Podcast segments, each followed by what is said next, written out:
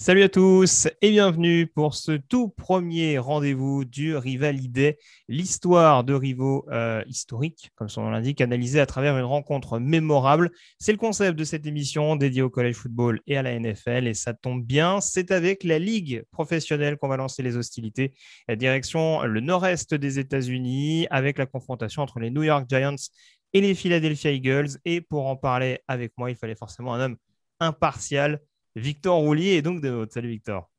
Et bonjour Grégory, bonjour à tous et merci de m'inviter pour cette première. Ravi de t'avoir en, ma compagnie, hein, euh, comme tout au long de cette saison, notamment sur, sur TDA. Je rappelle au passage, pour ceux qui ne le sauraient pas, euh, que tu animes de manière régulière. je ne sais pas pendant la, off-season si vous vous imposez un certain rythme, mais que tu gères le podcast Fly, Podcast Fly, hein, consacré notamment aux Philadelphia Eagles. Donc vous pouvez aller jeter une, oreille sur les, sur, les meilleures, sur les meilleures plateformes, on peut le dire. Oui, bah, sur à peu près toutes les plateformes. Et c'est vrai que pendant la off-saison, notre politique, c'est de faire un podcast s'il y a quelque chose à dire. Donc euh, voilà, on s'impose rien. C'est quand il y a d'actu, on, on, va en parler. Et sinon, ça ne sert à rien d'abreuver les gens. Autant les laisser respirer avant la saison. C'est sûr. Alors pour préciser d'emblée, euh, chaque rivalité qui sera décortiquée dans l'émission ne sera pas choisie au hasard, car elle mettra souvent à l'honneur l'équipe euh, qui a le meilleur bilan comptable dans cette confrontation historique. Et là encore, Victor, ça tombe très bien pour toi, puisque les Eagles mènent au point dans ce duel vieux de presque 90 ans 89 succès à 87 pour Philly, dont celui du 19 novembre 78 qui nous intéressera tout particulièrement tout à l'heure. Avant ça, forcément, on va s'intéresser à la genèse hein, de ce différent historique. Euh, l'origine de cette rivalité, je l'ai dit tout à l'heure, elle est avant tout géographique. Oui, évidemment. Il faut, savoir que les, rivalités les plus anciennes euh, se, situent dans ce qui est maintenant la NFC Est et la NFC Nord. Euh, qui sont vraiment des, des, zones historiques. Les Eagles et les Giants, c'est depuis 1933. Donc, c'est depuis le début des années 30. Et c'est vrai que tu l'as dit, c'est quand même euh, quasiment 200 euh, affrontements entre les deux équipes. Donc, il y a eu un nombre, il y a eu des périodes de domination de l'un et de l'autre. On y reviendra malgré ce bilan comptable un peu équilibré. Les grands moments d'histoire, les grands matchs de cette rivalité sont plutôt pour les Eagles. C'est mm. ça qui fait un peu la, la spécificité de cette rivalité. Elle a vraiment démarré dans les années 50 parce qu'il faut le dire, les, premières années, c'est une domination sans partage euh, des Giants. Mais même, si les Eagles, même si les Eagles, et pour le coup, on recontextualise et tu commences un, un, petit peu à le faire, les Giants, ça restait quand même une grosse force déjà à l'époque. Hein. ça fait partie des grosses franchises historiques, en effet, derrière notamment les Bears et les Packers, si on prend notamment les franchises actuelles. Euh, les Eagles sont un peu arrivés, alors j'allais dire sur un hasard en 1933, ou en tout cas dans un contexte qui était particulier, mais où ils faisaient un petit peu office de chair à canon justement pour, pour, certaines, pour certaines grosses écuries. Et pourtant, dès 1934, même si ça n'a pas été une récurrence dans les années qui ont suivi, les Eagles upset les Giants, euh, je crois que sur un score de 6 à 0. On était oui, un beau score des années 30. Voilà. Mais après, je te rejoins, c'est sûr que ça, c'était souvent l'avantage des Giants, notamment les premières années. Mais dès le début, on a, on a eu ce petit phénomène où les Eagles ont envoyé un message. Bon, bah voilà, vous êtes là, vous êtes le, le Goliath, on va dire, du duo. Mais David va pas tarder à reprendre l'ascendant. Oui, c'est ça. Et en fait, euh, même s'il faudra. Les, Eagles sont tellement mauvais qu'on finit par inventer la draft pour renforcer les Eagles c'est une réalité. C'est pour ça que la draft NFL existe. Mais, mais c'est vrai que c'est un affrontement qui, au départ, paraît déséquilibré. Mais c'est un affrontement où, c'est vrai, géographiquement, les deux villes sont proches. Donc, il y a, y a, beaucoup de mouvements de population. Il y a une grosse rivalité qui vient tout de suite se créer. Et dès le début, et c'est quelque chose qui va suivre cette rivalité pendant très longtemps, c'est une rivalité assez nasty. C'est-à-dire, si on traduit en français, c'est hum, agressif, un peu sale dans la mentalité c'est violent. C'est deux peuples qui ne s'aiment pas. La NFL, en, faisant un classement il y a quelques années, c'est disponible sur le Game Pass, des rivalités NFL, mais même Giants Eagles en numéro un, bon, c'est peut-être un peu excessif, on peut en parler, mais c'est la preuve que historiquement, c'est des franchises qui ne s'aiment pas depuis des dizaines et des dizaines d'années. Et alors, euh, c'est vrai qu'au fil du temps, ça va monter en puissance. Et je donnerai la première date euh, qui est 1960.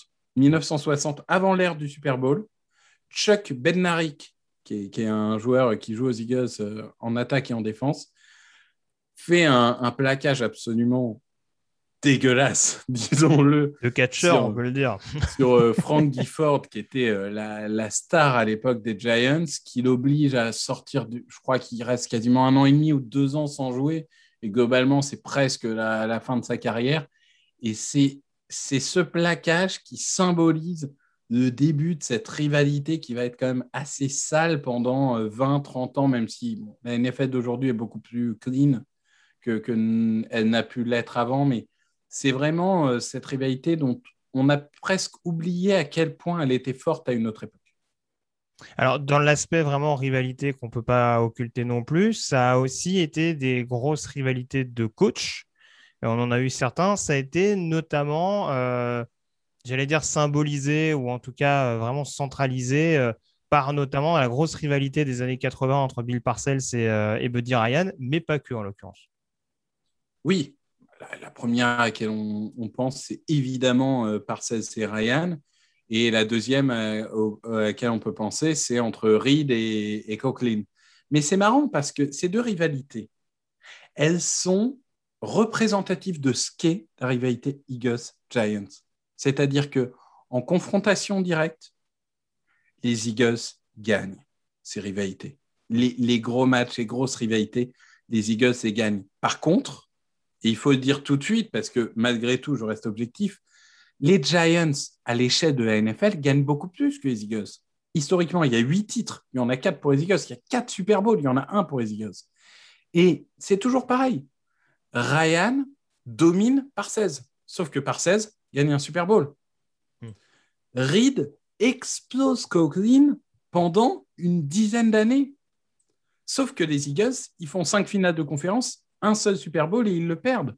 Les Giants, on en pense ce qu'on veut, euh, mais euh, ils gagnent le Super Bowl de 2007, ils gagnent ensuite le Super Bowl de 2011. C'est toujours pareil. C'est-à-dire que les Eagles, même si le bilan paraît équilibré, notamment parce qu'au tout début, il y a une grosse domination de Giants, mais les Eagles dominent cette rivalité, alors que les Giants réussissent beaucoup plus lorsqu'on regarde vraiment euh, sur un écran large la réussite globale en NFL. Oui, c'est sûr, c'est sûr. C'est vrai que voilà, je restais sur, le, sur la rivalité, notamment, enfin, je parlais notamment de celle-là, hein, par celle Ryan. C'est vrai que du côté de Philadelphie, il y a longtemps eu malgré tout ce, petit complexe. Alors, je ne sais pas si on peut dire d'infériorité, même si ça rejoint un petit peu ce que tu disais, le côté où on est capable de jouer les yeux dans les yeux sur un match, mais où on ne gagnait pas. Et il y a eu ce petit creux, notamment euh, post-Super Bowl 15, dont on parlera sans doute tout à l'heure. Et c'est vrai que Buddy Ryan symbolisait également, parce qu'on prenait le symbole Bednarik, Là aussi, il hein, euh, faut rappeler un petit peu qui est Buddy Ryan, ancien coordinateur défensif de l'une des meilleures défenses de l'histoire, à savoir les, Bears de 1985.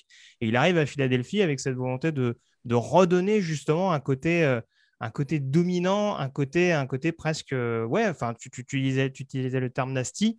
Mais ouais, c'est un peu ça. C'est vraiment l'idée de se faire respecter avant tout et quoi qu'il en coûte comme ça avait pu être le cas des, Bears et, précédemment. Et c'est là où on se retrouve notamment avec avec une défense vraiment de joueurs intimidants. Alors, Reggie White, c'est pas le, l'exemple le, plus parlant, même si forcément c'était, euh, c'était sans doute le meilleur défenseur de l'époque du côté des Eagles. Mais si tu prends des profils comme Jerome Brown, comme euh, j'ai oublié son nom bien entendu, c'est Sean Walters, je crois, dans, le backfield défensif, West Hopkins ah également. Voilà, il n'y avait pas que des, il y avait pas que des tendres dans cette équipe-là, et c'est vrai que ça a symbolisé un petit peu. C'était deux parcours similaires, hein, deux, défenses notamment qui se sont vraiment construites petit à petit, avec les Giants d'un côté et le Crunch Bunch symbolisé bien sûr par Lawrence Taylor, et les Eagles en effet avec les joueurs que j'évoquais, notamment le, ministre de la Défense euh, Reggie White. Et c'est vrai que ça nous a offert une, belle, belle passe d'armes en l'occurrence. Mais tu le disais, c'est un peu ce qu'on expliquait, ce qu'on se disait un petit peu en, off. C'est vrai qu'en effet, la majeure partie des titres, ou en tout cas pendant longtemps, parce que jusqu'à jusqu'à 2018, les titres allaient du côté de New York mais on avait cette espèce de kryptonite que représentait Philadelphie, où bah, euh, on pouvait se dire que a priori euh, le favori était new-yorkais, et on se retrouvait souvent non seulement avec des victoires des Eagles, mais en plus avec des scénarios absolument rocambolesques, parce que euh, on a eu un nombre de matchs, un nombre de fins de rencontres. Là, on va parler de la rencontre de 78 tout à l'heure, mais il n'y a pas que celle-là en l'occurrence. Hein. Euh, je ne sais pas quels exemples principaux te viennent en tête. On a quasiment que des, les, principaux souvenirs sur des fins de match absolument haletantes. Elles sont très rarement en faveur de la franchise new-yorkaise. Mais oui, alors il y a, un, souvenir qui est un peu ancien, mais qui est quand même caractéristique. C'est le euh, touchdown de Clyde Simmons en 88 C'est-à-dire que, quand même, faut se dire, les Eagles sont en position de field goal. Ils vont gagner le match. Sauf que ce field goal est dévié. Tu te dis normalement, quand tu arrives à dévier le field goal, c'est censé être une bonne nouvelle. Mhm. Mais non, le ballon part dans les airs et retombe dans les bras de Clyde Simmons, donc le joueur des Eagles, qui va courir dans la end zone et marquer le touchdown. Et on y reviendra, mais c'était les 10 ans du Miracle in the Middle dont on va parler après. Donc c'est vraiment, genre 10 ans après, des Giants qui se disent, mais quoi qu'on fasse, il se passe toujours un truc, genre jamais vu, qui nous fait perdre. Alors, c'est vrai que cet événement-là sera moins important que l'autre parce qu'il y a moins d'impact sur la NFL, mais ça se passe toujours comme ça. Et après, ça a continué encore et toujours. En 2003, Brian Westbrook, alors que tout le monde euh, pense que les, Giants vont punter dehors, il punt à l'intérieur du terrain. Brian Westbrook remonte tout le terrain, touchdown, victoire. Euh, derrière, il y a 2010, euh, évidemment, Miracle in the Middle number two. Donc les Eagles qui, sont menés de tête 31 à 10. Et alors, il est à 7 minutes de la fin. Et ils vont marquer touchdown avec Kelsey, ils vont marquer touchdown avec McLean, etc. Ils reviennent à égalité. Les Giants se retrouvent à punter à 10 secondes ou 7 secondes de la fin. Tu te dis, ils vont punter dehors. Non, ils puntent en terrain. Et là, Deshaun Jackson qui remonte tout le terrain, qui va euh, chambrer euh, le long de la end zone toute équipe pour finalement aller marquer touchdown. Enfin, c'est toujours comme ça. Et je rajouterai une dernière chose, c'est 2017, parce que ça, on l'oublie un peu. Euh, c'est Jack Elliott qui gagne le match, alors que c'est en troisième semaine, quatrième semaine, troisième semaine, je pense. Les Eagles gagnent le match sur un field goal de 62 yards de Jack Elliott, donc record pour un rookie, etc. Et c'est la victoire qui lance le underdog mentality jusqu'au titre des Eagles. Donc c'est vrai qu'il y a une accumulation. Alors bien sûr, attention, je n'oublie pas nos amis des Giants. Mm. Il y a le comeback de 2006. Il y a le Ozzy Omenura Game où il réussit 6 ou 7 sacs. Il y a ce genre de choses. Mais les gros événements d'histoire, c'est les côtés des Eagles. Ouais, tu parlais de symbolique euh, tout à l'heure, euh, notamment. Euh, il y a cette fameuse histoire avec Randall Cunningham lors du Monday Night Football de 88 face aux Giants, où Randall Cunningham, on sait, bon, alors deuxième tour qui a été très très dévalué de par sa sortie d'une petite université. Il y avait un contexte assez particulier, donc il y a eu une acclimatation en NFL qui a été assez délicate. Et la la révélation, on va dire, Cunningham en NFL, ça vient d'un jeu absolument dingue où, un petit peu sur le modèle d'un Eli Manning, par exemple, au Super Bowl 42, il arrive à se dépêtrer d'un sac. Alors, je sais, il ne me semble pas que c'était Taylor, j'ai un doute, quoique. Non, je ne euh, pense pas que ce soit Taylor. Mais... Euh, peut-être Carl Banks ou un. Je ne veux pas dire de bêtises. Mais en tout cas, voilà, il se dégage sur la pression en toute, de, la pression en toute fin de match pour aller, euh, pour aller chercher son receveur et, et, aller décrocher la victoire pour les Eagles. Et c'est vraiment ce qui a lancé la carrière notamment de Randall Cunningham en prime time dans la Grande Ligue. Donc là encore, en termes de symbolique, encore une fois, à l'insu des, Giants, ça a été quand même assez marquant pour, pour les Eagles. On a planté un petit peu le décor sur ce qui pouvait amener justement à, assez, assez différent entre les, deux franchises. Euh, on va s'intéresser désormais au contexte de l'année 78, si tu me le permets, Victor, parce que je l'ai dit, on va évoquer tout à l'heure le, Giants Eagles du 19 novembre. Euh, évoquons déjà les forces en présence dans les deux franchises, euh, avec notamment côté head coach des visages, voire des noms qui ont quand même un certain accent Rams. Oui, euh, on a un coach qui finalement aura pas fait une grande carrière aux Giants et on y reviendra, mais qui a un nom qui va parler aux gens, puisqu'on a John McVeigh, mhm. qui est le grand-père de Sean McVeigh. C'est dire c'est dire si la NFL est une histoire de famille chez eux. Et du côté des Eagles, on a un coach qui est un peu plus connu, qui est Dick Vermeil, euh, ancien coach de UCLA, euh, qui euh, est, on va y venir, le coach qui va pour la première fois de l'ère Super Bowl faire gagner vraiment des matchs aux Eagles. Hmm. Qui, vont connaître la, la, première décennie de l'ère Super Bowl, c'est défaite sur défaite sur défaite. Et on y reviendra, c'est un peu le cas pour les deux équipes. Mais Dick Vermeil, c'est euh, le premier âge d'or des Eagles de l'ère Super Bowl.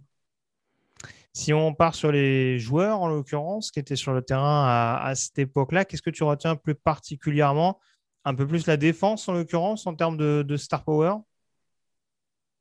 Non, y a, y a, je vais te laisser parler de la défense. Tiens, moi, je vais vous parler de l'attaque parce que c'est vrai que c'est des joueurs peut-être moins connus, mais il y avait du beau monde du côté de Eagles. Il y avait Ron Jaworski, qui était le The Jaws, donc le, quarterback. Il y avait Harold Carmichael, qui, qui, est le receveur qui est devenu Hall of Famer récemment.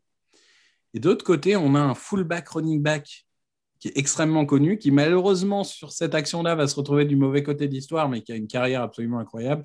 C'est Larry Zonska. Hmm. Euh, j'espère le, prononcer bien. Euh, qui... mais on pas, va pas pinailler pour ça. Qui, qui est un, un, joueur assez exceptionnel. Et c'est vrai que je te, je te, laisse en parler. C'est l'identité des deux franchises. C'est en défense que euh, les, on va dire, les deux franchises se sont constituées en premier. Oui, c'est ça. C'est vraiment notamment sur les, sur les seconds rideaux, à mon sens. Euh, alors, les Giants, j'en parlais un petit peu. Laurence Taylor n'est pas encore là, puisqu'il arrive de mémoire euh, trois ans plus tard. Euh, je vais pas dire de bêtises, ça, ça, va être au début des années 80, l'arrivée de Laurence Taylor. Mais on a quand même, le, ouais, en effet, cette, ce début de fondation avec notamment Harry Carson qui est là sur le, sur le poste d'inside linebacker, Brad Van Pelt également, ce qui a vraiment constitué la, l'une des colonnes vertébrales, en tout cas, de cette équipe euh, new-yorkaise pendant pas mal d'années, notamment jusqu'aux deux Super Bowls euh, que vont disputer et remporter les Giants en 86 et 90. Euh, sans vouloir empiéter un petit peu sur le, dernier chapitre qu'on évoquera tout à l'heure. Mais en tout cas, il y a quand même des forces assez, importantes. Ce n'est pas forcément ce qu'il y a de plus notable, mais petit clin d'œil du destin, on a quand même sur le poste de cornerback un certain Ray Rhodes, que les fans mm. des Eagles connaissent, qui n'a pas eu un parcours extraordinaire en tant que head coach de la franchise euh, de Philadelphie 20 ans plus tard, euh, mais qui en tout cas sur ce match-là a été relativement présent. Et puis du côté de Philadelphie, euh, là aussi des joueurs assez imposants, notamment Bill Burgie, qui faisait partie de cette armée de, pro bowlers du côté, du côté des Eagles, en tout cas de, joueurs qui sortaient un petit peu plus, avec des Carmichael, des Montgomery également. Bill Burgie qui avait été récupéré notamment de mémoire par Dick Vermey contre deux premiers tours de draft c'est dire l'impact du bonhomme à l'époque pour Il avait été payé cher. Ouais, mm. c'est dire l'impact du bonhomme euh, du côté des, Bengals. Il avait continué à, à, fournir euh, de belles prestations. Donc euh, voilà, il y avait quand même un casting assez intéressant, même si quand on s'intéresse à la situation au classement, donc on est au niveau de la 12e semaine de mémoire, en tout cas, on est. Je crois qu'on est 13e semaine, mais c'est 12e match. Du coup. Voilà, j'oubliais la bye week, tu as raison. 13e semaine de saison régulière mais du coup 11 matchs disputés de part et d'autre. Et on se retrouve dans un scénario où on a deux équipes qui n'ont pas disputé les playoffs depuis longtemps et qui se retrouvent chacune à 5 victoires pour 6 défaites. Malheur aux perdants, a priori, si on prend le scénario euh, d'emblée de cette partie. Ah, c'est complètement ça. C'est complètement ça. Je veux dire, l'équipe qui gagne a encore une chance. L'équipe qui perd, euh, ça va être très compliqué. Surtout les Giants, puisque les Eagles sont à 6-5, les Giants à 5-6. Oui, c'est vrai, une... c'est ouais, t'as raison. C'est ça. Donc, les, les Giants, vraiment, s'ils perdent ce match, c'est fini. C'est une NFC Est à l'époque qui n'est pas flamboyante, mais homogène. Hein, tiens, comme quoi, euh, finalement, euh, les, les, choses finissent toujours par se ressembler. Donc, euh, donc clairement, oui, c'était c'était le moment où il fallait aller chercher cette deuxième place parce que les Cowboys, c'était au-dessus. Clairement, on ne pouvait pas aller chercher le, titre à l'époque euh, dans ce qui est euh, déjà la NFC Est à cinq équipes, puisqu'il y a les Saint-Louis Cardinals euh, dedans, si je ne dis pas de bêtises. Et là, là, clairement, on a deux équipes favorites pour la deuxième place qui, se battent. Et le match se déroule favorablement au départ pour les Giants. Ouais, c'est ça. Bah, on, va, on, va, on, va, évoquer tout de suite le scénario en l'occurrence. En effet, deux équipes qui sont au coude à coude, mais en effet, les Giants qui sont plus rapidement au rendez-vous, notamment en, étouffant cette attaque des Giants. Beaucoup de mal à installer du jeu offensif du côté de Philadelphie sur, j'allais dire, euh, notamment la première mi-temps. Ça a même duré, je trouve, sur une partie de deuxième mi-temps. Euh, oui, sur trois quarts temps, tu peux voilà, le dire. Hein, on, on, peut le dire carrément. Beaucoup de difficultés à installer, euh, notamment le jeu aérien. Euh, a priori, les, les, 20 pas euh, du du back de, de, Ron, de Ron Jaworski n'ont pas surpris la défense new-yorkaise, a priori. Mais euh, oui, on a, on a, beaucoup de turnover assez rapidement. Je crois que dès la première ou la deuxième série offensive des Eagles, il y a déjà une interception pour New York. Et le, score, il me semble, monte à 17-6, je crois, parce qu'en plus, les Eagles ne sont pas aidés sur l'équipe spéciale en termes de conversion notamment. C'est ça, c'est 17-6 parce que les Eagles loupent tous les extra points euh, de, toutes les manières possibles. Et dès qu'ils ont une opportunité de, marquer un touchdown, ils trouvent un moyen de perdre la balle. C'est ça. Alors après, voilà, les Eagles s'en remettent essentiellement à leur défense. Il y a notamment une interception extrêmement précieuse juste avant la pause. Alors j'ai plus le nom, je crois que c'est Howard de mémoire, je ne peux pas dire de bêtises, le safety des Eagles, qui, qui parvient à chipper le ballon vraiment juste avant la mi-temps pour, euh, pour éviter à Philadelphie de se retrouver un petit peu plus dans la mouise. C'est Bob euh, Howard, oui, oui. C'est Bob Howard, voilà, c'est bien ce qui me semblait. Euh, et donc, en l'occurrence, c'est un, un, peu ce qui maintient les Eagles, on va dire, dans le match pendant très très longtemps, hormis un Harold Carmichael qui, de temps en temps, a des actions de brio, notamment sur le jeu profond. Parce que le jeu au sol, je ne l'ai pas dit. En plus, il me semble, je ne vais pas dire de bêtises, qu'ils perdent Wilbert Montgomery sur blessure pendant un moment. En tout cas, on ne le voit plus en fin de rencontre. Euh, oui, c'est ça. Il est remplacé par Mike Hogan. Ouais, donc, euh, donc voilà, ça, on ne prend pas clairement le chemin d'une victoire de, Philadelphie. Euh, et ça a l'air d'être assez tranquille du côté, du côté des Giants qui jouent à leur main, notamment avec un, avec un, Joe Pizarzic, leur, leur quarterback, assez mobile et qui permet notamment d'aller chercher des premières tentatives quand il y a besoin de le faire. Et je le disais, une défense qui est capable de parfaitement étouffer le, le jeu aérien. Euh, par contre, on va quand même se retrouver. Alors, en deuxième mi-temps, on a une équipe des Eagles qui recolle à moins d'un touchdown d'écart. Et on se retrouve dans une fin match un peu curieuse. On a, on a presque l'impression que personne ne veut gagner. C'est turnover sur turnover, ballon cafouillé sur ballon cafouillé. Et je parlais des équipes spéciales notamment. On a ce bon vieux John Ciara euh, des Eagles, ancien du UCLA. D'ailleurs, j'ai pensé à toi. cafouille beaucoup de choses, euh, qui vendange notamment. Alors, je crois qu'il y a. Alors, il fait un. Alors, c'est pas un meuf, il se fait lober notamment sur un coup de pied hmm. de dégagement des Giants. C'est ça. Euh, il manque le hold sur un, sur un extra point. Euh, il, à mon avis, il n'est pas tout à fait clean sur un field goal également des Eagles. Il fait le match de sa vie. Je crois qu'il y a un field goal et deux extra points où il est impliqué. Enfin, clairement. Voilà, c'est ça. Il fait le match de sa vie, oui. mais, mais comme tu dis, les deux dernières minutes sont extrêmement étranges parce que ça mm. va dans tous les sens. Il y a d'abord un fumble de Doug Cotard, si je ne dis pas de bêtises, donc, euh, qui, est, joueur des Giants. Et là, les Eagles récupèrent la balle à 17-12. Ils sont en bonne position, ils sont à la moitié de terrain des Giants. Ils sont en bonne position, ils mm. sont à un terrain de Giants. On se dit, ah, attention, potentiel comeback. 17-12, on est à moins un touchdown, etc. Sur l'action quasiment d'après, ou peut-être quelques actions après, il y a une interception de Odyss McKinney, si je me rappelle bien. Le exactement. des, Giants. Et alors là, bah, c'est fini. C'est fini puisque les Giants interceptent à moins de deux minutes de la fin du match et les Eagles n'ont plus de touchdown, n'ont plus de timeout. Donc c'est fini. Et tu as, même l'impression, même l'impression, et c'est ce qui est encore plus paradoxal, le fait, le fait non seulement que les Giants et perdu le ballon deux secondes avant euh, par l'intermédiaire de Cotard. Et le fait en plus que les Eagles se rendent compte que bah, l'interception, euh, paradoxalement, vis-à-vis de ce qui va se passer, on a presque l'impression que les Eagles vont pas être spécialement agressifs au snap. En tout cas, c'est pas comme ça que je l'ai ressenti. Après, ils jouent un peu le jeu, non. mais on a déjà vu des équipes beaucoup plus agressives, Franchement, euh, pardon, même dans l'ère moderne mais les Eagles sont perdus. Enfin, ils, sont sur le terrain parce qu'il faut être sur le terrain pour les trois dernières actions. Mhm. Il faut, faut être là, donc bon, euh, voilà, tu es, là, mais globalement, c'est fini. Il y a 17-12, il n'y a pas de time-out, il y a moins de deux minutes, c'est fini. Et là, et là, et là arrive un truc qu'on n'avait pas vu venir, c'est que à l'époque, le Nil, donc le fait de, de poser de genoux euh, pour le quarterback n'est pas automatique. On va y revenir parce que justement, c'est une des grosses conséquences de, de, ce Miracle in the. Mais donc, Joe Pizarzik passe la balle, ou en tout cas tente de passer la balle euh, à son running back. La balle s'en va. La balle, euh, il y, a un contact. Alors, je ne sais pas si je me souviens plus si c'est directement avec son running back, mais en tout cas, il y a un contact. Il, n'est même pas shooté. Hein. C'est vraiment le end-off qui, a priori, euh, paraît, euh, paraît, paraît loupé. Voilà. Et la balle s'échappe.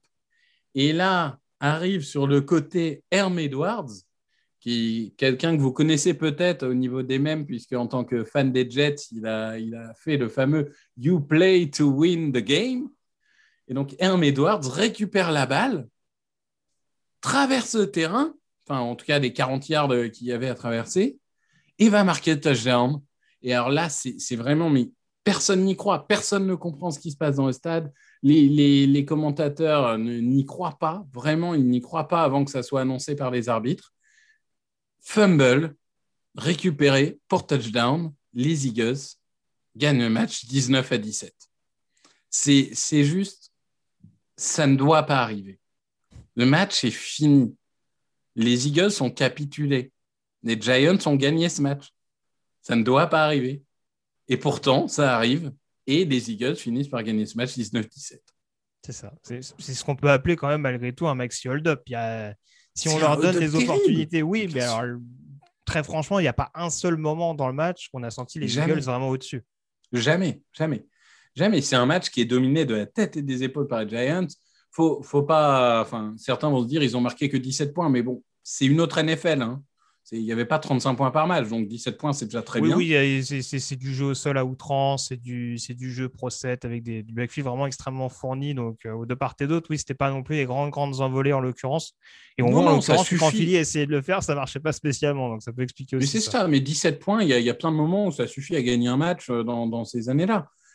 Et, euh, et, oui, ce, ce, fumble incroyable, vraiment, c'est I can't believe it, personne n'y croit. Hmm. C'est juste, ça ne doit pas arriver. C'est ça qui rend ce moment incroyable et c'est ça qui fait qu'on en parle encore aujourd'hui, en plus des impacts que ça a eu. C'est que ça ne doit pas arriver. Ça ne doit pas arriver. et pourtant, ça arrive. On va parler, du coup, bah, pour partir là-dessus, sur les conséquences. Alors, avant d'évoquer la principale, pour le coup, elle s'intéressait justement aux conséquences pour les franchises. Forcément, on va commencer par les Eagles. Euh, tu plantais le décor euh, tout à l'heure avec justement cette fiche de 6-5 pour Philadelphie et de 5-6 pour les Giants. Cette défaite qui devait être absolument être évitée pour les Giants, elle ne l'est pas. Et à contrario, du côté des Eagles, on passe à une fiche de 7-5 et on est sur le point de vivre un moment historique pour la franchise. Exactement. Exactement. On est sur le point de vivre un moment historique pour la franchise puisque euh, les Eagles, pour la première fois de l'ère Super Bowl, évidemment, il y, a, eu des titres avant, pour la première fois d'air Super Bowl, ils vont aller euh, en playoff. Hmm. Ils vont aller en playoff, notamment bah, suite à cette victoire et à tout ce qu'elle entraîne. Bon, ils finiront par perdre contre une, franchise. une franchise qu'on connaît peu, euh, une franchise euh, qui, attend toujours son premier Super Bowl, les Atlanta Falcons. Mais. mais D'ailleurs, sur une histoire de fil goal manqué, me semble-t-il. Oui, histoire, histoire, que la boucle soit bouclée et que la connexion se fasse avec le match dont on vient de parler. C'est ça, mais voilà, l'idée, c'est que pour les Eagles, il faut savoir que c'est une délivrance. Ça fait dix ans qu'ils attendent d'aller en playoff. Ils y vont enfin, et ils vont pas se contenter d'y aller, puisque ça va créer une équipe qui va être assez dominante pendant quatre ans, puisqu'elle va faire quatre qualifications en playoff d'affilée, et elle va même euh, aller au Super Bowl qu'elle va finir par perdre euh, alors qu'elle était favorite, mais perdre assez largement pour le coup contre les Los Angeles Riders, c'est en 1980, si je ne dis pas, enfin c'est la saison 80. Donc ça doit être en janvier 81 si je ne dis pas de bêtises. Dans ces eaux-là. Mais pour le coup, ce Miracle in the Midlands, ça n'a pas fait que du bien aux Eagles parce que ça a permis aux Giants de définitivement faire table rase parce que il vire tout le monde. Enfin, il vire le coordinateur offensif le lendemain du Miracle, le, tout le reste des coachs à la fin de la saison. Et même s'ils vont avoir un petit moment purgatoire, c'est euh, le début de la reconstruction qui va vraiment prendre son envol en 83 avec l'arrivée de Parcells et euh, de Lawrence Taylor et euh, toute cette grande franchise des Giants des années 80-90 qui va gagner leurs deux premiers Super Bowl. Ouais, sachant que sauf erreur de ma part, euh, alors Parcells pour le coup il fait une petite parenthèse, mais Bill mm Belichick intègre le coaching staff dès la saison 79, notamment dans cette idée de, renouvellement et sous l'égide du nouvel head coach qui va remplacer en l'occurrence John McVay, à savoir euh, Ray Perkins. Et c'est vrai que euh, voilà, Bill Belichick arrive du côté de New York. Euh, un coup notamment pour être assistant défensif, équipe spéciale, coach linebacker. Et c'est vraiment, euh, une fois que Parcel sera en place, qu'il l'installera pleinement en tant que coordinateur défensif et que euh, voilà, Belichick arrivera notamment à bonifier ce qui sera à sa disposition, à savoir la fameuse escouade, pour ne citer qu'elle, en l'occurrence, que encore une fois, c'est peut-être un petit peu réducteur, Euh, il y a le frère Marshall notamment euh, sur la ligne défensive. Il va y avoir d'autres joueurs qui vont intégrer cette escouade. Mais en l'occurrence, voilà, ça va les emmener en effet vers les Super Bowls dont je parlais tout à l'heure. Et ça a en effet, je pense, secoué un petit peu le cocotier du côté, de, la famille Mara. et donc, ce qui, va, ce permettre vraiment de, de lancer l'ère Super Bowl pour les Giants, parce qu'en l'occurrence, on parlait des Eagles les Giants, euh, les playoffs, euh, dans l'ère Super Bowl, jusqu'en 78, il n'y en a pas. Ça arrivera, ça arrivera trois ans plus tard en, l'occurrence, et euh, comme quoi ça, a aussi servi d'électrochoc ce qui s'est passé du, du côté de, de cette rencontre face à Philadelphie. Tout à fait. Après, dans les années 70, c'est vrai que les deux équipes ne sont pas aidées par la domination des, des Cowboys et aussi des Redskins, qui sont plutôt pas une mauvaise équipe. Donc, c'est vraiment les deux mauvais élèves de la classe. Sachant que Dallas, l'année 78, Dallas est au Super Bowl. Hein. On le rappelle, euh, ils perdent au Super Bowl face à Pittsburgh, dans l'un des nombreux Super Bowls euh, disputés entre les, entre les deux formations. Mais euh, oui, oui, en effet, il, y avait quand même peu de place pour réussir à, coexister. Donc oui, en effet, il fallait être une des, une des forces secondaires de, cette, de cette division pour, pour tenter de se faire une place dans le, en phase finale. Je te rejoins là-dessus. On, a évoqué les, franchises, l'essor notamment, euh, la, dynamique créée par cette rencontre du côté de Philadelphie, le, petit coup de pied aux fesses pour New York. Euh, il y a aussi une petite piqûre de rappel au niveau de la NFL, puisque en l'occurrence, il n'y a pas que les Giants qui sont alertés par cette situation. Manifestement, au sein de la ligue, on commence à se dire que ce sera peut-être pas un cas isolé à l'avenir. Oui, ben, en fait, le Nil existe déjà il est déjà fait par certaines équipes sur certains snaps, etc. Mais on va pas se mentir. C'est un peu une histoire d'ego euh, masculin. C'est considéré euh, à, l'époque comme un aveu de faiblesse. Ça veut dire, pardon, je vais être direct et, peut-être un peu vulgaire, mais ça veut dire que tu n'as pas de couilles. Hmm. C'est clairement ça. C'est euh, si tu nies, c'est que tu crois pas à ton équipe. C'est que tu n'es pas, pas un gagnant, tu n'es pas un battant, tu n'es pas, pas un mec qui gagne des matchs mais forcément, ça va refroidir beaucoup de monde, cette histoire. Parce que là, les gens vont se dire, ah, finalement, hmm, ce serait peut-être bien si j'évitais de perdre des matchs comme un con.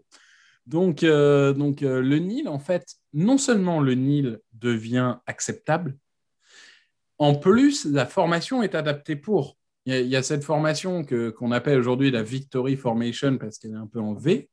Mais du coup, il y a cette formation de Victory Formation où en fait les joueurs entoure le quarterback pour être sûr que dans le cas un peu improbable où sur le Nil, au niveau du snap, le ballon s'échapperait, un, il y a un coéquipier qui peut prendre la balle.